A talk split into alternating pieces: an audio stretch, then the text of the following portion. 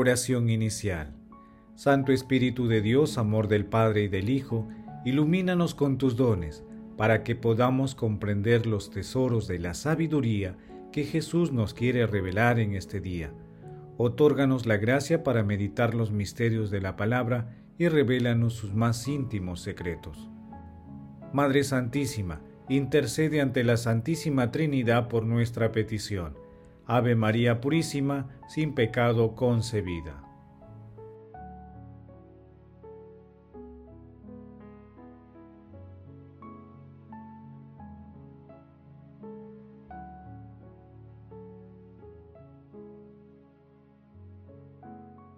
Paso 1. Lectura. Lectura del Santo Evangelio según San Marcos capítulo 13 versículos del 24 al 32. En aquel tiempo dijo Jesús a sus discípulos, En aquellos días, después de esa gran angustia, el sol se hará tinieblas, la luna no dará su resplandor, las estrellas caerán del cielo, los astros se tambalearán entonces verán venir al Hijo del Hombre sobre las nubes con gran poder y majestad. Enviará a sus ángeles para reunir a sus elegidos de los cuatro vientos, de horizonte a horizonte. Aprendan de esta parábola de la higuera. Cuando las ramas se ponen tiernas y brotan las yemas, deducen ustedes que el verano está cerca, pues cuando vean ustedes suceder esto, sepan que Él está cerca, a la puerta. Les aseguro que no pasará esta generación antes que todo se cumpla. El cielo y la tierra pasarán, mis palabras no pasarán. Aunque el día y la hora nadie lo sabe, ni los ángeles en el cielo, ni el Hijo, solo el Padre. Palabra del Señor, gloria a ti Señor Jesús.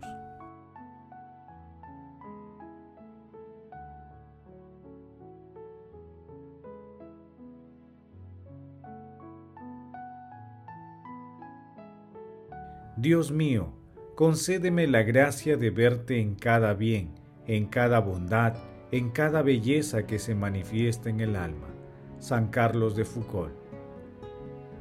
El pasaje evangélico de hoy está integrado por dos textos. El primero está referido a la parucía o manifestación gloriosa del Hijo de Dios al final de los tiempos. Y el segundo, a la parábola de la higuera. Estos textos se encuentran también en Mateo capítulo 24 versículos del 29 al 35 y en Lucas capítulo 21 versículos del 25 al 32.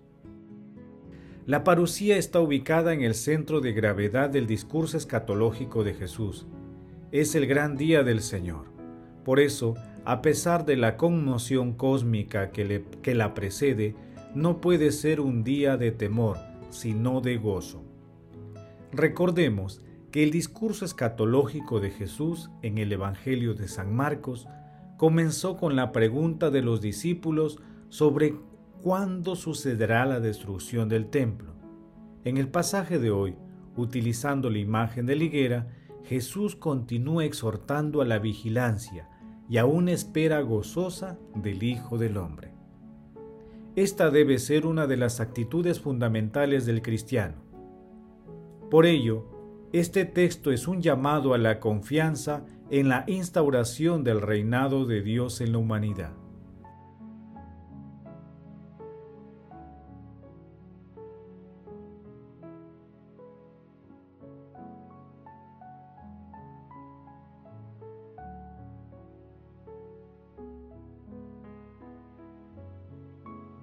Paso 2. Meditación. Queridos hermanos, ¿Cuál es el mensaje que Jesús nos transmite a través de su palabra? Nuestro Señor Jesucristo presenta la parucía como el día de la dulce consolación, el día de la victoria final para los elegidos. Por ello, debemos estar atentos para reconocer las tentaciones del mundo y pedir el auxilio del Espíritu Santo con el fin de salir victoriosos.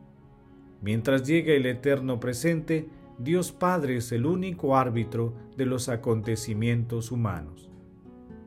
En la actualidad vivimos algunas crisis profundas, entre ellas pandemias, cambio climático, corrupción, ataques frontales a la vida de los más débiles a través de la promoción del aborto y la eutanasia, la amenaza creciente contra la pureza de la niñez y hacia la familia, entre otras. Ante este panorama, leamos la historia con los ojos de la fe y de la palabra, reconociendo el infinito amor de Dios que nos acompaña siempre. Sumerjámonos pues con confianza en el devenir del tiempo y contribuyamos a la construcción de la historia de la salvación individual y colectiva, dejándonos acompañar de la Santísima Trinidad. No nos distraigamos. La certeza de que las palabras del Señor no pasarán jamás infunde confianza y esperanza.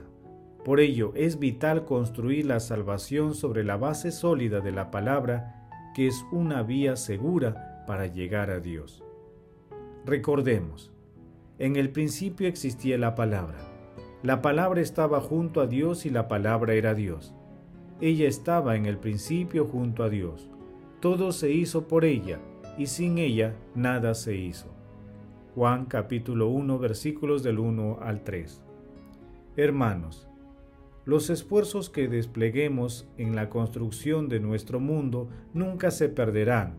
Algún día, tal vez el menos pensado, nos encontraremos con nuestro Señor Jesucristo y nuestra historia llegará a su plenitud. Por ello, en las tribulaciones y momentos difíciles, sigamos el consejo del Luigi Pozzoli. La mejor manera de mirar al futuro es contemplar una pequeña hoja verde que despunta de una rama seca. Es una hoja que tiene un nombre, el de la esperanza. Jesús, María y José nos ama.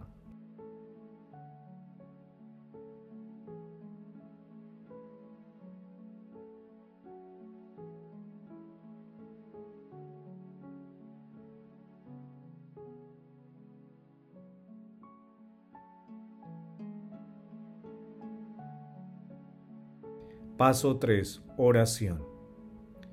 Padre Eterno, concédenos Señor alegrarnos siempre en tu servicio, porque en dedicarnos a ti, autor de todos los bienes, consiste la felicidad completa y verdadera. Amado Jesús, bendice a tu iglesia, guárdala de todo mal hasta el día de tu glorioso retorno. Espíritu Santo, derrama tu santa luz y otórganos los dones de la fraternidad y solidaridad. Inspira a los gobernantes de todos los países para que promuevan la justicia y el bienestar en la humanidad. Amado Jesús, imploramos tu misericordia para que todas las almas del purgatorio hereden la vida eterna. Madre Santísima, Madre de la Divina Gracia, intercede por nuestras peticiones ante la Santísima Trinidad. Amén.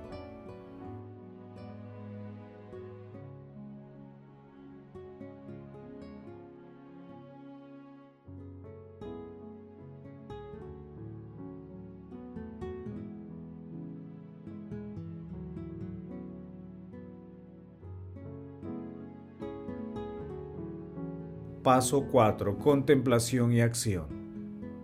Contemplemos a Dios con un texto de San John Henry Newman una vez al año solamente, pero en fin, una vez en el mundo que nos envuelve, manifiesta con su fuerza sus energías escondidas y se revela a sí mismo. Entonces aparecen las flores, los árboles frutales, y las flores se abren y muestran su esplendor. La hierba y el trigo germinan. Hay una fuerza de vida repentina y una explosión de la vida escondida que Dios ha depositado en el mundo material. Pues bien, esto nos muestra lo que el mundo realiza según los designios de Dios. Esta tierra se manifestará un día como un mundo nuevo, lleno de luz y de gloria, en el que veremos a los santos y a los ángeles.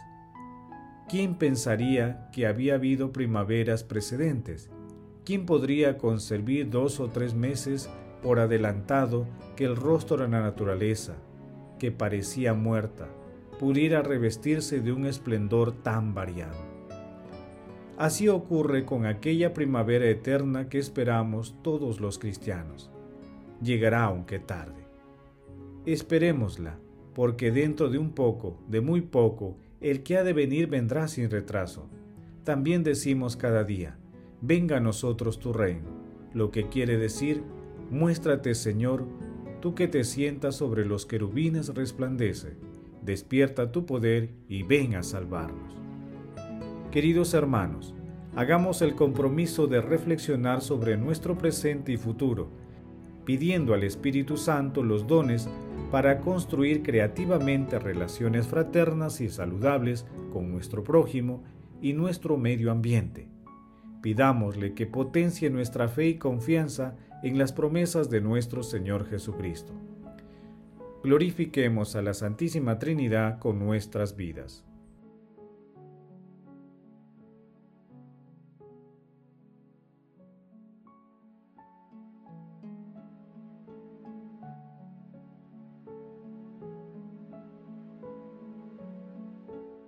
Oración final.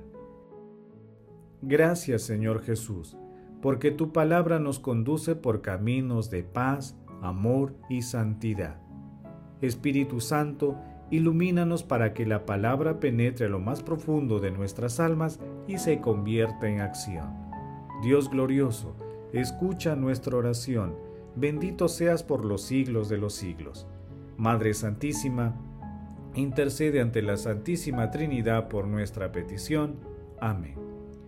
El Señor esté con ustedes y con tu espíritu. La bendición de Dios Todopoderoso, Padre, Hijo y Espíritu Santo, descienda sobre ustedes y los acompañe siempre. Amén. Bendigamos al Señor, demos gracias a Dios.